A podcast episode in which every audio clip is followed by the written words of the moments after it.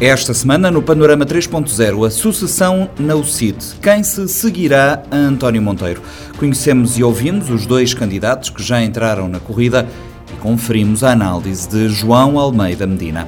Eleições para reitor na Universidade de Cabo Verde, entrevista aos três candidatos ao cargo.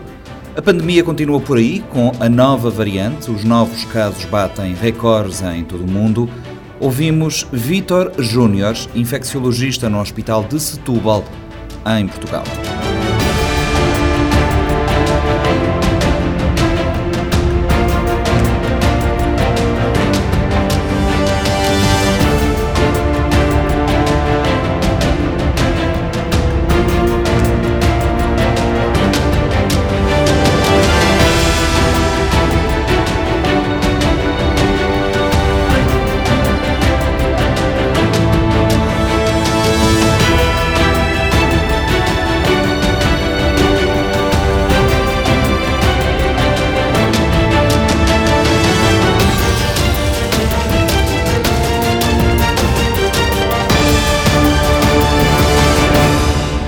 Seja bem-vindo ao Panorama 3.0. O próximo presidente da UCID vai ser eleito em março. O sucessor de António Monteiro sairá do 18º Congresso dos Democratas Cristãos, marcado para os dias 25, 26 e 27 de março, como referido. Conhecemos os candidatos já confirmados. Lourdes Fortes. Para já são conhecidos dois candidatos ao cargo de presidente da UCID, Edson Ribeiro, que anunciou a sua disponibilidade ainda em novembro do ano passado, e João Santos Luiz, que apresentou a candidatura depois de Monteiro confirmar que não se recandidatava. Ribeiro diz que quer reposicionar a UCID e devolver-lhe a posição que lhe é devida no cenário político, social e económico nacional. Portanto, nós vamos uh, unir o partido promover uma, uma, renovação autêntica no seio do partido para que possamos atrair novos militantes e simpatizantes, para que possamos crescer e, obviamente, que uh, temos aqui também uma outra questão muitíssimo importante que é nós aproveitarmos as experiências que o partido já tem, aproveitarmos os recursos humanos que o partido já tem para podermos melhor ainda servir Cabo Verde e os cabo-verdianos. Porque uh, não se pode pensar, porque esta candidatura nós temos uma outra candidatura que já se posicionou, eh, mas a nossa candidatura é uma candidatura eh, muito inclusiva. É uma candidatura que visa aproveitar todas as valências que o partido tem mas não só o partido, todas as, eh, as valências que se pode aproveitar também externamente, que podem, digamos, dar um novo fôlego ao CID de forma melhor servir Cabo Verde dos cabo-verdianos. O candidato com residência na praia propõe uma nova visão para o Partido dos Democratas Cristãos. Portanto, nós vamos uh, unir o partido e promover uma, uma renovação autêntica uh, no, seio, no seio do partido para que possamos atrair novos militantes e simpatizantes, para que possamos crescer e, obviamente, que uh, temos aqui também uma outra questão muitíssimo importante que é nós aproveitarmos as experiências que o partido já tem, aproveitarmos os recursos humanos que o partido já tem, para podermos melhor ainda servir Cabo Verde e os cabo-verdianos. Uh, mas a nossa candidatura é uma candidatura uh, muito inclusiva. É uma candidatura que visa aproveitar todas as valências que o partido tem, mas não só o partido, todas as, uh, as valências que se pode aproveitar também, depois de, uma, de 20 e tal anos de liderança do, do do, do Sr. Engenheiro António Monteiro, como é que nós vamos fazer isto? A primeira coisa é promover uma renovação no partido, disse. O reforço e crescimento da UCID nas restantes ilhas, além de São Vicente e na diáspora, é outra meta apontada. No Sadmão UCID, nesse momento ali, uh, é muito forte na São Vicente particularmente, mas não, nunca, nunca creio um partido forte apenas na São Vicente. Eu creio um partido muitíssimo forte na São Vicente, mas também muitíssimo forte nas outras ilhas uh, e na diáspora. Então, no também trabalha para que precisamente eh, o partido cresça, para que tenha uma presença muito forte em todas as ilhas e na diáspora, mas também, obviamente, aquele crescimento de partido ali tem que ter reflete uh, mais concretamente na, nas eleições, tanto uh, próximas eleições autárquicas como também legislativas, particularmente, onde que uh, nos meta passa para elege uh, a nível das eleições, a nível das eleições autárquicas, elege uh, eleitos municipais, tendo eleitos municipais, em pelo menos no mínimo uh, do, dos mínimos sete ilhas, e também, obviamente, nas, nas eleições legislativas, aumenta o número de deputados nacionais uh, para um mínimo que não creio que seja de, de 9 a 10 deputados mínimo. Isto quer dizer o quê? Isto quer dizer que uh, nosso objetivo é precisamente reposiciona o CID, devolve ao CID a posição que lhe é devida no cenário político e social e econômico do país. Sobre a polêmica que se levantou nos últimos dias sobre a condição da militante, Edson Ribeiro assegura que reúne todas as condições para ser candidato a presidente da UCID. Contactado pelo Expresso das Ilhas e Rádio Morabés, o presidente do Conselho de Jurisdição da UCID, Lino Salomão, esclareceu que o que consta é que Edson Ribeiro é militante. João Santos Luiz é o outro candidato à liderança da UCID. O anúncio público do vice-presidente dos Democratas Cristãos, que era esperada, surgiu depois de António Monteiro comunicar que deixa a liderança liderança do partido. Santos Luiz apresenta uma candidatura para reforçar e unir os militantes da UCIT. Só agora anuncio esta candidatura por estar persuadido que tenho todas as condições para estruturar e unificar a UCID em todas as ilhas e também na nossa emigração, para promover o seu crescimento, realizando o sonho dos fundadores que nos idos anos 70 sonharam com um partido capaz de defender intransigentemente as aspirações do povo cabo-verdiano, apresentando outras soluções para o desenvolvimento destas ilhas. Assumida esta candidatura e demonstrada a minha convicção e fixada aquela que é a nossa missão, chegou, pois, o momento de mostrar a todos aqueles que se preocupam com o rumo do nosso Cabo Verde que é preciso juntarmos todos as nossas capacidades e colocá-las ao serviço da nossa nação. Temos que ser muito claros e muito objetivos em tudo o que diz respeito à governação do país. João Santos Luís fala em espírito de missão. Para fazer de Cabo Verde um país moderno, próspero, justo, equitativo e aberto ao mundo, é preciso rompermos com este modelo que a pouco e pouco fomos criando, o que acaba por ser um travão gigantesco ao próprio desenvolvimento do país. Proponho esta candidatura reforçar internamente a UCID, de modo a congregar, juntar e unir todos os militantes, simpatizantes, simpatizantes e amigos à volta dos desafios de Cabo Verde que Cabo Verde enfrenta.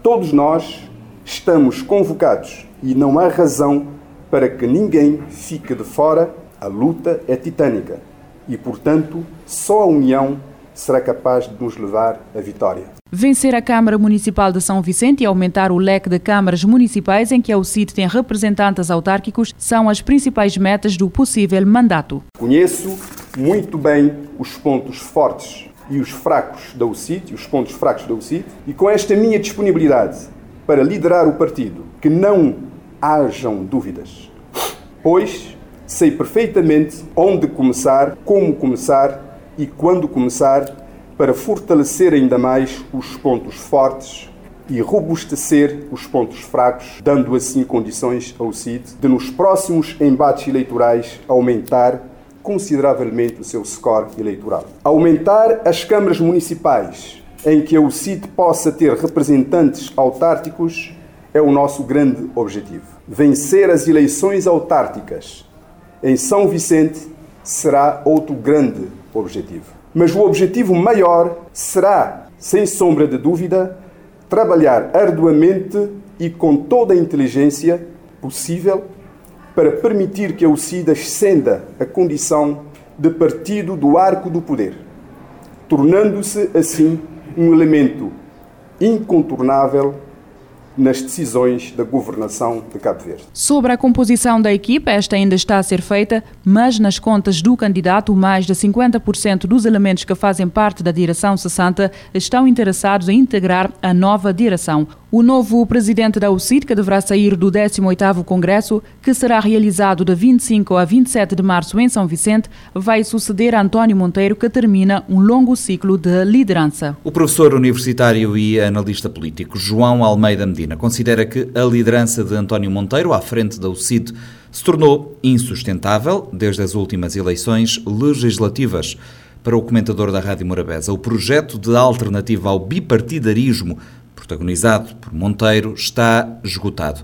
João Almeida defende que uma nova liderança capaz de projetar o partido a nível nacional é essencial para que a UCID se afirme como alternativa de poder. Sim, o, o António Monteiro sempre que perde uma eleição dá sinal de que vai sair da, da liderança do, do, do, da UCID. Só que a partir das eleições eh, presidenciais a sua eh, liderança, se é que podemos chamar de liderança, eh, a sua estado na presidência de, de, de, de do, da UCID tornou-se insustentável. Insustentável pelas decisões que tomou, eh, desde as legislativas para cá.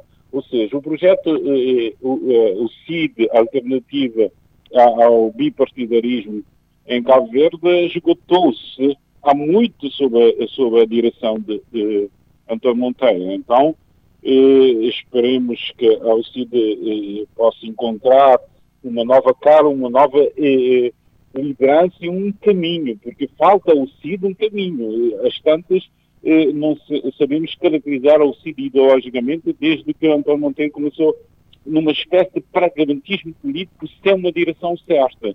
E isso prejudicou bastante a, alternativa que o CID podia criar, por exemplo, em São Vicente, onde tem a sua base eleitoral, mas também projetar seu partido para Cabo Verde. Veja que durante o mandato do, do Monteiro ele não conseguiu eh, estender o partido a, a, uma performance, digamos assim, a nível nacional. Situou-se aqui em São Vicente, tentou uma incursão ali em Santo Antão, outra no Sal, mas eh, para além disto não temos resultados de uma liderança a longo prazo de António Monteiro. Quanto à candidatura de João Luís, a última a entrar em campo, o analista considera que o estilo de liderança não será muito diferente daquela que tem existido até agora, caso João Luís saia vencedor da disputa interna. Porque João Luís tem sido o, o, o, o número dois de, de, de António Monteiro nos últimos 10 anos, se a memória não me falha. Então seria o mesmo estilo, a mesma, eh, eh, a mesma eh, desorientação política e a, a falta de, de, de, de, uma estratégia, de táticas próprias para fazer valer essa alternativa ao poder que precisamos em. Portanto, seria de lamentar. O Alcide precisa encontrar uma liderança jovem, uma liderança com uma capacidade de, de mobilizar as bases e dar uma sequência clara, uma orientação ideológica ou, ou uma reorientação ideológica dentro do patamar que o país precisa, que é uma que é um partido com uma, com uma base muito clara, uma visão muito clara do que quer para o país, do que quer para a própria organização e que deixa de ser uma eh, organização e torna uma, eh, uma instituição. E uma instituição, a diferença de uma instituição para uma organização é que uma instituição tem relações lógicas e éticas. E uhum. falta muitas vezes ao CID essa visão ética da política. Faz acordos, eh, desfaz acordos, pronuncia-se contra candidatura, de repente aparece, o, o, o, o presidente aparece no palco apoiar determinadas eh, eh, candidaturas, não sabemos qual, qual a linha.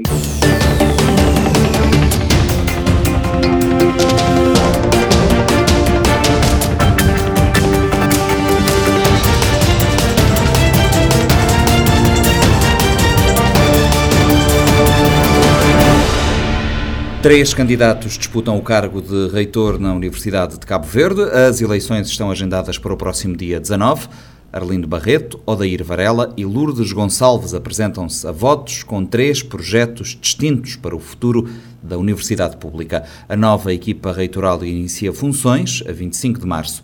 Arlindo Barreto concorre sob o lema Juntos por uma Universidade de Confiança. O candidato diz que o objetivo é recuperar a confiança depositada na UNICV pela comunidade nacional e internacional. Fredson Rocha. Uh, Dr. Arlindo eh, Barreto, uh, fala-nos das principais linhas da sua plataforma eleitoral. Olha, nós identificamos como visão no nosso projeto um desses aspectos que nós já mencionamos, que é a questão da despartidarização do funcionamento acadêmico. Regularmente, nos períodos de, de, de votos, essencialmente, tem-se ouvido que há pessoas de fora que eh, chamam eh, os membros da academia para votarem eh, em determinados candidatos. Eu acho que isso deve ser evitado. Nós somos uma academia, uma academia que se queira autónoma, que queira prestar serviços de qualidade, não tem de entrar nesse, por esse caminho. Temos a nossa autonomia que o Estatuto nos dá, autonomia científica, cultural, financeira, e temos de respeitar isso e de aplicar, sobretudo. Uhum. A academia pode ser uma força, uma, um, um, poder enorme, mas se se respeitar enquanto tal e que possa mostrar à sociedade, dar o contributo enquanto uh, uh, instituição isenta de participação uh, política. Nós temos a questão do desenvolvimento de inteligência crítica, que é de sabermos todos para cada ato que nós tentamos praticar na instituição, que possamos uh, mostrar que é algo de pensado, que serve não só para os nossos interesses, mas para o interesse geral da instituição. É conseguir distinguir aquilo que nós fazemos que serve momentaneamente e aquilo que pode servir à instituição daqui a 10, 15 ou mais anos, que sirva para as pessoas que realmente precisam das decisões que nós tomamos lá dentro. Uh, temos um outro aspecto, que é a valorização dos recursos internos. A valorização dos recursos internos é demonstrar que a progressão, a promoção que todos esperam desde há muito, com uma academia que existe bom, é, é, há 15 anos, mas uh, com pessoas que trabalham desde há 30 e tal anos, outros já foram para a reforma, sem terem uma progressão. Então, isso fragiliza a posição da instituição nós temos pessoas que fazem eh, investigação eh, e que têm produções eh, a nível internacional, mas não têm o título de professor titular ou associado, por exemplo. Só temos professores auxiliares. Isso também é, é, não é uma boa imagem da instituição lá fora, porque se, se quisermos desbloquear a situação e fazer-se respeitar enquanto instituição académica que produz uh, e que tem reconhecimento, devemos desbloquear essa situação para uh, termos uh, também mais possibilidade de oferecermos e mostrarmos aquilo que nós fazemos lá fora. O, o, financiamento do ensino superior é uma das questões que, que têm sido levantadas uh, ao longo uh, dos anos pelas universidades uh, e a Universidade de Cabo Verde não é exceção. Como é que pensa mitigar essa questão na Universidade Pública? para ser rápido, temos uh, que investir fortemente numa prestação qualitativa dos serviços. Nós temos o financiamento do, do Estado e sabemos as dificuldades que, que tem havido para uh, uh, o aumento de, de, recursos, mas nós não devemos ficar nessa dependência de, de, de recursos, de pedido de recursos. Temos de fazer o nosso serviço interno, arrumar a casa, trabalhar internamente, procurar parceiros, depois de termos arrumado a casa, de criarmos condições para trabalhar, de mostrarmos que somos capazes de trabalhar seriamente, com transparência, eh, com eh, clareza naquilo que nós fazemos, com rigor, com a prestação eh, clara de, um serviço competitivo, nós podemos criar condições e alimentar a esperança de várias pessoas, dentro e fora da academia, no sentido de não ficar eh, sempre de mãos estendidas a, a, pedir mais financiamento. A internacionalização da Universidade de Cabo Verde eh, será uma aposta eh, durante a sua gestão, caso seja eleito? Claro, eh, eh, a internacionalização vai de par com eh, o desenvolvimento interno também. Não podemos pensar fechar-se aqui dentro do país, porque não é possível. É preciso alargar-se e isso se faz com a internacionalização. Mas devemos pensar seriamente como arrumar para dar uma boa imagem e certamente que depois de arrumarmos a casa poderemos trabalhar de forma uh, mais sustentável e com muito maior uh, importância com as outras pessoas. Pensa renovar as ofertas formativas? Claro, claro, tem de ser.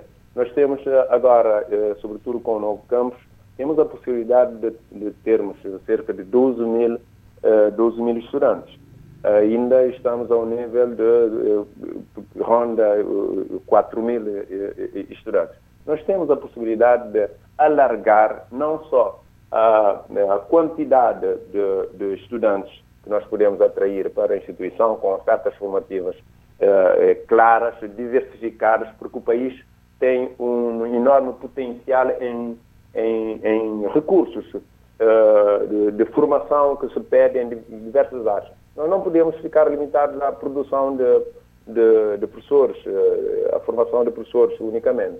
Isso é possível também alargar nesse sentido, mesmo com a formação de professores a nível de, do, do, do básico, o pré-escolar. Precisamos disso, precisamos trabalhar e nós propomos no nosso projeto que haja esse trabalho de mãos, uh, uh, de mãos dadas com o governo, no sentido de a universidade uh, oferecer as competências que tem para trabalhar o desenvolvimento dessa inteligência crítica de que falamos, desde o básico. Que planos tem para São Vicente a nível da oferta formativa e também de infraestruturas? Eh, São Vicente é, portanto, o segundo polo da, da universidade e tem, uh, temos muito que fazer ali. Uh, para São Vicente nós temos aspectos que devem ser bem uh, considerados Uh, por exemplo, a formação dos professores, nós temos uh, a nível dos, dos, professores, a maior parte dos professores que nós temos a trabalhar nesse polo são professores que trabalham a tempo parcial. devemos pensar numa solução que seja mais sustentável. que seja mais sustentável, é preciso termos pessoas formadas que garantam a continuidade de projetos. Eu dou só um exemplo a nível do francês. Nós temos o, um professor que é coordenador ao mesmo tempo e que tenta fazer tudo. O, o, o resto, uh, o, o, restante dos professores são professores que vêm trabalhar a dar uh, colaboração enquanto professores a tempo parcial. Devemos rever isso. Uhum. Devemos rever isso para ver a sustentabilidade uh, para a instituição, mas não é só a questão da sustentabilidade, é também uma questão da qualidade. É porque quando se tem pessoas ou professores que que vêm lecionar e que ajudam, claro, uh, mas que não estão uh, diretamente na casa, que vêm apenas para aulas e depois partem, há muito trabalho que fica certamente por fazer a nível administrativo, no, uh, discussão de um projeto firme de desenvolvimento institucional, dos cursos a analisar, a propor, Portanto, devemos pensar nisso. Doutor Arlindo eh, Barreto, a fechar, eh, que planos tem para aproveitar a onda de ensino à distância nas modalidades de e-learning e b-learning, nomeadamente nos mestrados e doutoramentos? Isso também é um outro ponto que é fundamental para nós, eh, sobretudo no período que estamos a atravessar. as novas tecnologias permitem e agora nós temos eh, possibilidade de desenvolver isso, aproveitar justamente essa oportunidade para investirmos no ensino à distância. Uh, o ensino à distância não é só para as pessoas que se encontram em, uh, em casa dizer que, bom, para evitar a questão da pandemia, mas há pessoas que estão lá fora, em outros países, que trabalhando de forma séria com o continente africano, com as pessoas que estão na sub-região, mas uh, em, em, vários países. Nós, e nós somos um país uh, é, arquipelágico. Uh, uma pessoa que se encontra em Santo Antão, uma pessoa que se encontra na Ilha do Fogo, no Maio, em Boa Vista, etc., merecem também a formação com igual qualidade e igual qualidade e, e, e evitar de, de, sair e ter muito mais despesa e o sofrimento muitas vezes que nós eh, andamos a ver aqui das pessoas que vêm das ilhas, sobretudo que não têm aqui apoios como deviam ser familiar.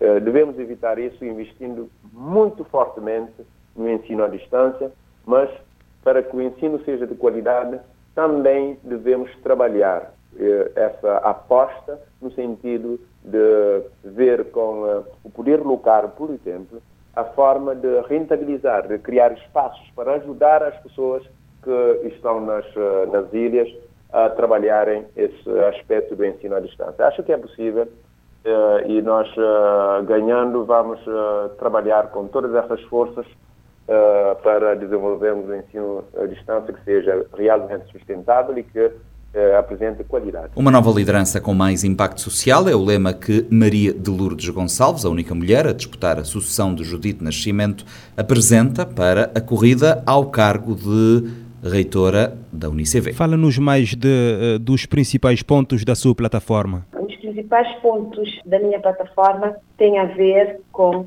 por exemplo, o desenvolvimento na carreira. O desenvolvimento na carreira docente é uma a situação que muito tem preocupado a nossa classe. Então, o nosso foco, e está no nosso programa de ação, é trabalhar para valorizar ainda mais as pessoas. Defendemos uma gestão focada nas pessoas e na valorização e reconhecimento de toda a comunidade acadêmica, considerando serem a razão de ser, o pilar, o coração da nossa instituição. Então, para esse ponto em particular, considerando o princípio do desenvolvimento profissional, que é um dos alicerces das, carreiras profissionais, seja na administração pública, seja nas empresas privadas e nas demais organizações, propomos não é, trabalhar no sentido de, de desbloquear essa tendência é, através de um diálogo estreito com a comunidade universitária, visando construir linhas de consenso em relação aos estatutos do professor docente e não docente da Universidade de Cabo Verde, bem como dos demais instrumentos de desenvolvimento na, na carreira, em linha com os padrões internacionais no campo científico e universitário, trabalhar com o governo, porque a resolução das progressões e das promoções não depende exclusivamente do reitor da Universidade de Cabo Verde. Então, nesse sentido, propomos trabalhar com o governo que proponha no seu programa a reavaliação dos estatutos do professor e do investigador do ensino superior para melhor promover a docência e a investigação dentro de um perfil do docente impulsionador do desenvolvimento científico da instituição, bem como também de motivação para a carreira, realizar um estudo de impacto financeiro e da sustentabilidade das propostas de desenvolvimento das carreiras, de forma a apoiar os processos de decisão por parte dos órgãos da Universidade de Cabo Verde e do próprio governo e assegurar, principalmente, mecanismos de previsibilidade, transparência e equidade nos processos de avaliação de desempenho e dos concursos de promoção e progressão. Essa é uma das linhas forças da nossa candidatura, mas também priorizaremos a vertente da investigação, orientada para a inovação, tanto na pesquisa tecnológica envolvendo parceiros, quanto na pesquisa em ciências sociais orientadas para as tomadas de decisão e aconselhamento das políticas públicas. Também priorizaremos a criação de um programa sólido de iniciação científica nacional, de forma a fomentar e a fortalecer a investigação científica na comunidade acadêmica e criar carreiras científicas. Trabalharemos também para que elevados padrões de qualidade e equidade sejam institucionalmente garantidos na nossa universidade para que se possa edificar um aperfeiçoamento global dos sujeitos de informação. Também sobre a nossa liderança, criaremos condições para se afirmar, para que a Universidade de Cabo Verde possa se afirmar e influenciar as decisões políticas ligadas ao desenvolvimento da nação consolidar a sua matriz alargada, continuando a expandir-se para as regiões periféricas, através de mecanismos de ensino, e-learning e e-learning. Trabalharemos também no sentido de colocarmos a ação social no coração da nossa universidade, tendo a centralidade dos nossos estudantes nesse processo. Reconhecemos que Cabo Verde é um país pobre, muitas famílias que passam por dificuldades, sobretudo num contexto de crise e de grandes desafios. Trabalharemos para que as assimetrias de acesso não encontrem espaços de reprodução dentro da universidade para que os nossos jovens que estão na Universidade de Cabo Verde possam concluir os seus estudos com sucesso. Uhum. Uh, a nível de extensão universitária, em particular, promoveremos o maior reforço de relação entre a universidade, a comunidade e os nossos parceiros. Abrir a universidade à comunidade. Uma relação em mão dupla, através da transferência de conhecimento daquilo que nós produzimos, mas também criar espaço de diálogo com a comunidade no sentido de eh, eh, emergência de novas trocas, de novos saberes que existem em várias dimensões. Pretende implementar novas ofertas formativas? Certo. Uma das nossas propostas é reforçar e reformular, modernizar as ofertas formativas. Neste momento, a nossa universidade tem cerca de 40 cursos de licenciaturas, uh, mas há necessidade de alinhar o ensino com o mercado de trabalho. Então, propomos criar novas ofertas formativas, sobretudo na área da saúde, na área das tecnologias, na área das artes, na área de ambiente, inclusive também das humanidades e na área de ciências econômicas, no sentido de uh, projetarmos a formação dos nossos jovens ligado à questão da empregabilidade. Na sua plataforma eleitoral também assume o compromisso de não deixar uh, nenhum estudante para trás por falta de meios de subsistência. Uh, como é que pretende fazer isso e se já tem uma estratégia, o que é que pensa? Garantiremos a igualdade e a equidade no acesso aos serviços sociais da universidade, como definindo escalões diferenciados para ocupação de vaga na residência estudantil. Nesse momento, a Universidade de Cabo Verde, no polo da praia, tem uma residência com capacidade para albergar 411 estudantes. Então, para o efeito, definiremos escalões em que os estudantes provenientes de famílias que têm mais rendimento pagam mais. Os estudantes que vêm de famílias que têm menor rendimento pagam menos. Os estudantes que são provenientes de famílias que estão em, em extrema vulnerabilidade, que não podem pagar, terão uma cota para situações do tipo. Não vão custear as despesas de permanência na residência estudantil. Vamos também criar condições para a implementação de senhas, senhas diferenciadas e subsidiadas para o acesso à alimentação na cantina universitária mediante a regulamentação da própria universidade. Isto também vale para os estudantes que vivem em situação de vulnerabilidade. Aqueles que não conseguem garantir refeição estando dentro da universidade nós, através da ação social universitária, vamos garantir para que tenham acesso à alimentação, para que possam desenvolver os seus estudos sem dificuldades. Vamos garantir pelo menos duas refeições na cantina através de um serviço supervisionado que garante a qualidade da alimentação produzida. Vamos criar ou incentivar a instalação de serviços dentro da nossa universidade para que os nossos estudantes possam também prestar serviços ali dentro.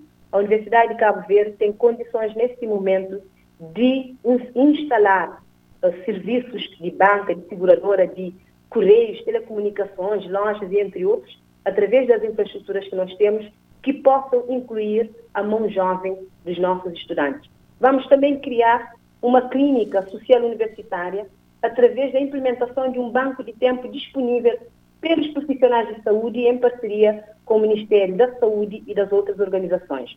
Como deve saber, ah, a Universidade de Cabo Verde tem curso de enfermagem, tem curso de medicina, o primeiro curso de medicina e único em Cabo Verde, tem curso de saúde pública, temos uma estreita parceria com o Ministério de Saúde. Então, é possível criarmos dentro da universidade uma clínica social com uma programação para assistência médica e, e medi medicamentosa em parceria com o Ministério da, da Saúde. Temos laboratórios que poderão também ser projetados para análises clínicas e laboratoriais que possam servir tanto a comunidade acadêmica como também prestar serviço fora da comunidade. E vamos reforçar o associativismo acadêmico, de forma a criarmos uma, a promovermos uma forte cultura universitária entre nós. através do desporto, através de atividades de lazer e outras atividades que integram estudantes, professores e funcionários. Eh, que planos tem para eh, São Vicente a nível da oferta formativa e também de infraestruturas? Para São Vicente, nós temos uh, vários planos. Primeiro, tem a ver com a própria governança universitária, que é a descentralização de poderes. No nosso programa de ação, propomos uh, nomeação, no quadro daquilo que é o Estatuto da Universidade de Cabo Verde, de um membro da equipa eleitoral local, um dirigente local uh, Mindelo, tem condições para termos um membro da equipa eleitoral de São Vicente a liderar o polo de Mindelo.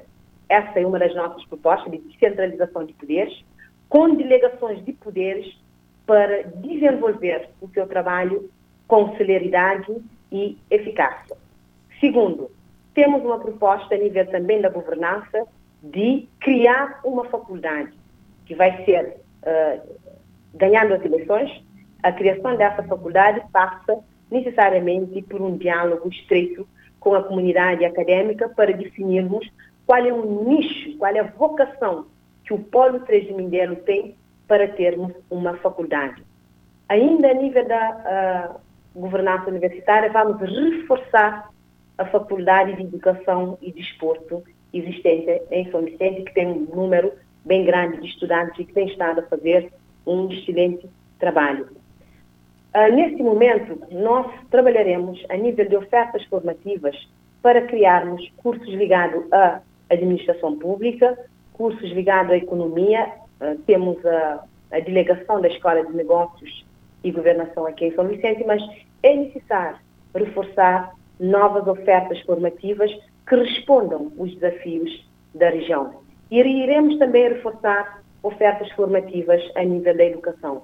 Tudo isso, do nosso ponto de vista, deve ser feito através de um diálogo entre as nossas instituições, entre a academia, não é? professores em particular, no sentido de fazermos um diagnóstico sobre a verdadeira vocação da região para melhor definirmos as ofertas que sejam atrativas para os estudantes que procuram o nosso polo no Mindelo. Odair Varela concorre ao cargo de reitor com o lema por uma universidade sustentável, internacional, digital e inclusiva.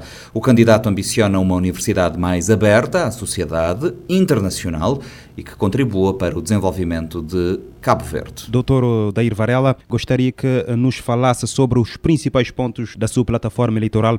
Em primeiro lugar, é ter uma, uma outra visão da governação da universidade uma, uma governação mais próxima, uma, aquilo que eu chamei de reitoria de proximidade. Nós, a Universidade Pública, é uma universidade que e deve ser o exemplo de uma referência em termos de governação. Tá? Aumentar os níveis de democracia interna, obviamente, em todos os órgãos, a dos funcionários, dos estudantes, dos professores, o Conselho Universitário e os outros órgãos. Ter uma reitoria de proximidade implica uma mudança orgânica, é ter a, uma universidade desconcentrada, descentralizada na sua ação. Nós eh, temos neste momento uma reitoria muito autocentrada. Nós precisamos de desconcentrar os poderes, delegar os poderes nos pró-reitores, nos vice-reitores, nos dirigentes, e, e, os estatutos eh, permitem isso. E se for preciso também uma alteração pontual dos estatutos para isso, muito bem. Então, é começar com uma governação de proximidade, dar mais atenção a, às preocupações dos, do, da classe do pessoal docente e também do pessoal técnico. Neste momento as carreiras estão bloqueadas. Essa, essa é uma das, uma das um, uh, questões fundamentais né, que preocupa os recursos humanos da, da Universidade de Cabo Verde. A minha proposta é, passa diretamente por criar uma, uma, propor aliás uma lei medida autónoma à entidade institucional para resolver essas questões, para resolver as pendências uh, em atraso, as questões das, das progressões das promoções, desde que foi aprovado o Estatuto do Pessoal uh, do ainda não foi feita uma única promoção, desde 2009. Uh, então, significa que uh, nós precisamos de motivar a classe docente, pacificar a classe docente e também o lado administrativo para que possamos caminhar. Há uma grande divisão interna neste momento, fraturas derivadas dessa situação, que influenciaram uh, decisivamente as últimas eleições. Então, a reitoria que nós almejamos de confiança, que restaura a confiança, o equilíbrio da universidade para partirmos para outros, outros objetivos, como o de, por exemplo, também de reforçar a autonomia das unidades orgânicas e, inclusivamente, utilizar a, a possibilidade que a lei nos oferece de criar novas orgânicas ainda com mais autonomia. Uh, nós temos reivindicações, tanto no, em Mindelo, em São Vicente, para ver um reforço da autonomia uh, do polo, também em Corujana Santa Catarina há essa preocupação. Nós precisamos regular bem normativamente os polos, para que os polos possam libertar as suas energias criativas, para que o poder de iniciativa seja respeitado. Fazer bem onde for melhor. Então, essa é uma, uma questão fundamental também na no, uma linhas de força da nossa, nossa candidatura. Permitir que as orgânicas tenham a sua identidade, a sua autonomia, que isso seja visível uh, e que isso possa contribuir para que uh, essas unidades possam trazer mais uh, valor, valor não só científico, mas também financeiro à universidade. Daí a dimensão internacional é fundamental. Os polos sejam polos de internacionalização da própria universidade, aqui na, não só aqui na região, mas também em outros, em outros espaços. Então, e atrelar isso, com essa internacionalização, com parcerias fortíssimas com, com grandes universidades, universidades de referência a nível regional e outros espaços, não só na CPLP, mas também em outros, outros espaços, vai ser possível uh, reforçar a investigação, que é fundamental. A investigação é outro aspecto que tem de estar no centro, no vértice da, da. A, a, a é a casa da ciência. Então todos têm que estar a gravitar à volta, uh, no fundo, desse planeta que é a ciência. Os estudantes, os professores e os próprios funcionários têm que ser capacitados para a ciência. E para, e para, e para fazer investigação preciso dinheiro, não é? E se Cabo Verde tem problemas, tem dificuldades em afetar dinheiro à para isso a universidade tem que procurar também recursos fora, através de parcerias uh, com outras grandes universidades. Nós uh, temos que aproximar muito mais das universidades uh, insulares, como a Seychelles e Maurícias, para nos mostrarem, para nos ajudarem, aliás, como é que eles conquistaram para segmentos de produção de conhecimento.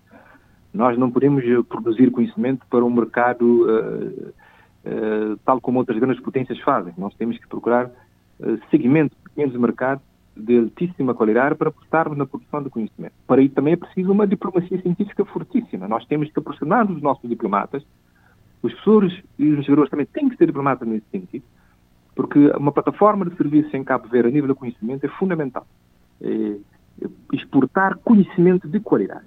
E para isso é preciso produzir conhecimento de qualidade. A investigação científica é fundamental uh, uh, na, na, nossa, no nosso projeto de, uhum. de candidatura porque isso também vai permitir que Cabo Verde uh, uh, semente a sua posição no, no, no, ranking da agenda de produção do conhecimento a nível internacional e vai permitir também que uh, atraiamos grandes investigadores grandes, e, e, e estudantes de vários, uh, vários lugares e para trazerem também a sua experiência e oferecer também mesmo cursos em, em outras línguas, em línguas internacionais. Nós já temos algumas experiências, eu falo particularmente eh, da minha experiência enquanto diretor académico do mestrado em Integração Nacional Africana, onde foi possível trazer professores e estudantes de outras regiões, com outras línguas, e foi um mestrado de sucesso que nos, nos, mostra a necessidade de repetir esse tipo de iniciativas. Muito bem. A nível de, de programas de pós-graduação, a nível do grupo de pesquisa e de projetos de investigação. Então, isso é fundamental, colocar os estudantes em permanente mobilidade, mobilidade não só nacional entre os polos, mas também a nível internacional, em outras latitudes, aqui no continente, na América Latina, em outros espaços. Pensa renovar as ofertas formativas? Completamente. As ofertas formativas têm que se adequar ao mundo em que vivemos. Um mundo com grandes temáticas internacionais agora em cima da mesa, migrações internacionais, alterações climáticas, pandemias globais, epidemias, uh, novos tipos de, de, materiais que são utilizados na indústria, não é? As tecnologias de informação e comunicação. Nós temos que adaptar-nos a essa era, nova era industrial, não é? A Universidade de Cabo Verde tem que apostar em, em ter cursos clássicos. Por exemplo, nós ainda não temos o curso de arquitetura, mas tivemos novos cursos, como ligar a, nós temos água uh, por todo lado, digamos assim, somos uh, ilhas, mar, 99%, e não temos um curso de engenharia de pesca, por exemplo. Então nós temos que renovar a oferta formativa, ligar a, a, também a, a outro tipo de engenharias mais ligadas aos recursos que temos, energias renováveis, água e também sol e, e vento, né? uh, apostar nesse tipo de, de e, cursos, como eu estava dizendo, que sejam virados para um segmento de mercado que nós sabemos que é um segmento que exige conhecimento de ponta, segmento de, de luxo, né? para o mercado de, de, luxo, tanto a nível, uh, a nível agrícola, pecuária. É por isso que eu defendo, por exemplo, que nós devemos um, um, renovar, incentivar e dar um novo input à Escola de Ciências Agrárias e Ambientais. Uh, Pergunto-lhe que planos tem para São Vicente a nível da oferta formativa e também de infraestruturas, tendo em conta a situação que temos em alguns departamentos. Por exemplo, em São Vicente é fundamental oferecer cursos na área de, uh, da cultura. Nós não temos em Cabo Verde galeristas, não temos gestores culturais.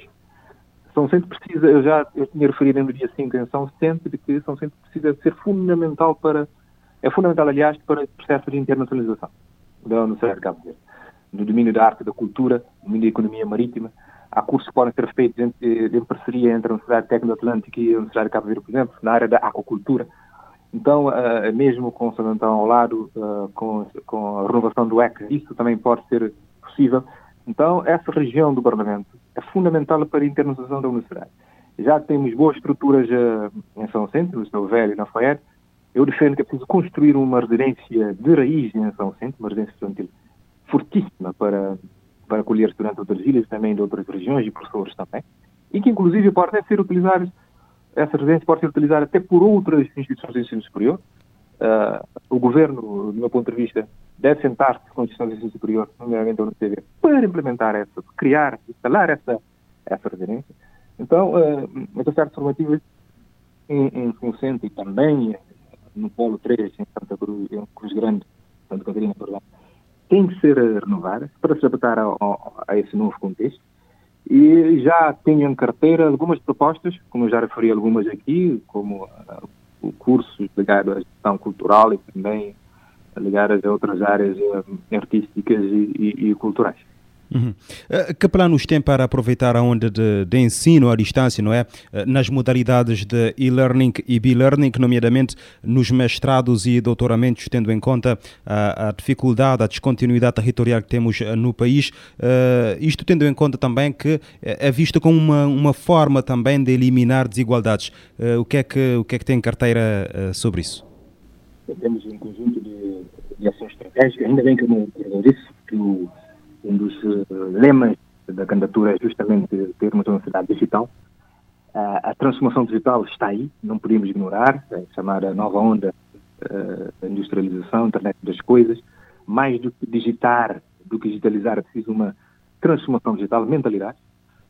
Mesmo a forma de lecionar à distância, as ferramentas pedagógicas para o ensino digital, precisam ser incorporadas pelos nossos docentes.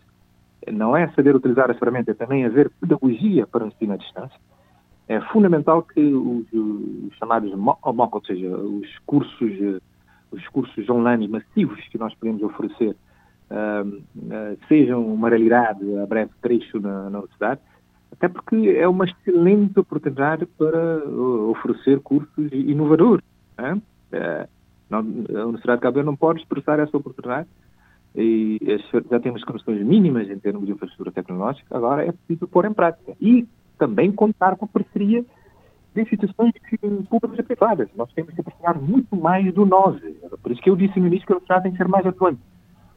Uh, aproximar-se do nós, não ficar à espera de nós, mas uh, procurar sentar-se com nós, com o Parque Tecnológico de Cabo Verde e outras uh, parcerias públicas e privadas, para, de facto, que a componente das TIC e a componente digital seja uma, justamente uma realidade.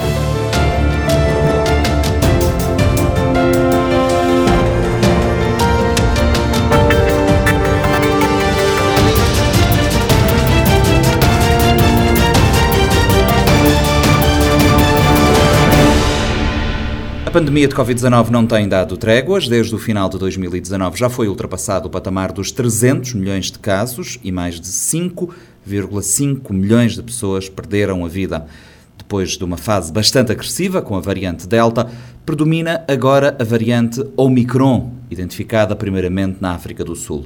De acordo com diversos estudos, entretanto, efetuados sobre esta estirpe, a variante Omicron é muito mais contagiosa do que as anteriores, mas menos virulenta na larga maioria dos casos, o que leva a uma situação paradoxal. Embora tida como menos grave, esta nova variante não deixou de exercer pressão sobre os sistemas de saúde subdimensionados perante números nunca antes atingidos de infecções. Em entrevista à RFI, Vítor Leert Júnior, infecciologista ligado ao Hospital de Setúbal, em Portugal, analisa os questionamentos colocados perante a variante Omicron. O especialista diz que a preocupação maior deve ser com os grupos de risco? O que a gente sabe ainda é muito pouco. Sabemos que ela, é exatamente essas informações, que ela tem um poder de contágio maior e que ela tem um, um período de incubação menor, que ela causa doença mais cedo, mais rapidamente e que causa menos problemas graves, menos síndrome respiratória aguda grave. E que a vacina tem uma, uma boa eficácia, não é tão boa quanto a variante Delta, mas é uma eficácia razoável. Clinicamente, os sintomas são sintomas respiratórios comuns, de muita odinofagia, né, dor na garganta, nariz nariz a escorrer, com rinorreia, um pouco de cefaleia, mialgia, sintomas gripais. Aquilo que estava a dizer é que as vacinas que têm sido utilizadas até agora para combater outras variantes, nomeadamente a variante Delta, essas vacinas não são tão atuantes perante não esta nova boas, variante. Não, não são tão boas quanto, mas elas atuam sim, funcionam bem também. E relativamente à forma como a variante Omicron ataca, digamos assim. Não se sabe, no fundo, se a variante Omicron é mais uh, fraca porque as pessoas, ou boa parte das pessoas, pelo menos aqui na Europa e nos Estados Unidos, boa parte da população está vacinada, ou se é porque esse vírus segue o, o ciclo natural dos vírus e tende a fraquejar? É uma boa pergunta, porque já temos dois anos, né, já Muitas pessoas tomaram a vacina, principalmente nesses países que foram mencionados. O que há de relatos em relação a isso é que na África do Sul, uma grande proporção de pessoas que não foram vacinadas. E a Omicron não teve um comportamento muito diferente né, em termos de gravidade. Ela não foi tão grave quanto a variante Delta. Então, ela se mostrou, mesmo em um grupo, a proporção de pessoas não vacinadas, ela também se mostrou menos agressiva. Né? Mas isso são coisas que têm que ser vistas no decorrer do tempo. Não dá para ter uma certeza absoluta em relação a isso. E precisamente estava a dizer que na África do Sul a variante Omicron já tende a diminuir, ao ponto que as autoridades sanitárias sul-africanas dizem que poderíamos estar perto do fim da pandemia.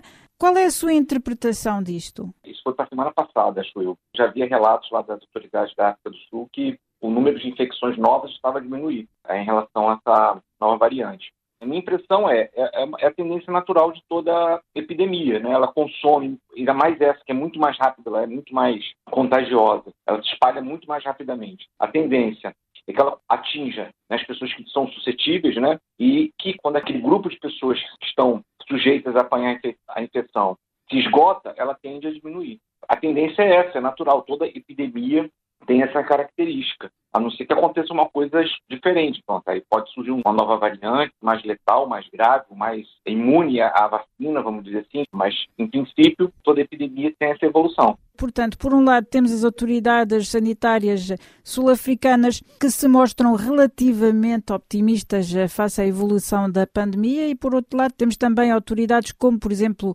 na Alemanha, que dizem, pelo contrário, que, apesar da variante Omicron parecer mais fraca, isto não significa que estejamos perto uh, do fim da pandemia e que ainda podem aparecer novas uh, variantes mais agressivas. Isto é uma situação plausível? A gente também tem o caso da gripe. A gripe é a mesma coisa. A gente tem que estar com aquela expectativa de que surja um tipo viral mais agressivo. Então, eu acho que a gente tem que trabalhar com os dados que a gente tem. Fazer também previsões de futuro é complicado. Eu percebo lá da saúde pública que quando a gente está num controle de uma pandemia, aqueles recursos estão mobilizados, né? Uma vez que a gente começa a afirmar que não, que a situação não é tão grave, as pessoas começam a ficar menos preocupadas, as próprias pessoas que estão a trabalhar vão voltar para suas antigas atividades, onde são necessárias. Então, assim, a gente percebe isso do ponto de vista sanitário, a preocupação das autoridades de manter o sistema pronto para combater uma nova situação, né? Agora, uma variante nova pode sempre surgir, é impossível prever. Isso vai depender do comportamento delas.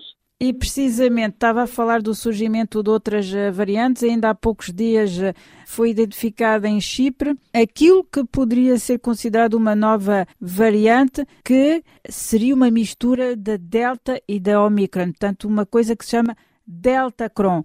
Até que ponto é que isto pode ser qualificado uma nova variante ou apenas um surto muito localizado? Isso vai depender do fitness viral, da capacidade do vírus se disseminar. Às vezes o vírus pode incorporar determinadas mutações que fazem com que ele seja diferente, mas essas mutações não são favoráveis à sua disseminação. E é a tendência que esses, tipos eles sumam, né, desapareçam em decorrência de surgimento de novos tipos que são mais fortes na multiplicação e na sua disseminação. E também na resposta do hospedeiro, né, da pessoa que adquire a infecção, depender do grau de imunidade que a população tem. Uma coisa importante também que eu esqueci de mencionar é que no ano passado, grande parte da população, muita gente, teve contato com o coronavírus. Mesmo que não vacinados, houve o contato, né? o vírus se disseminou. Isso também é um fator que pode contribuir para a diminuição da gravidade da Ômicron. Né?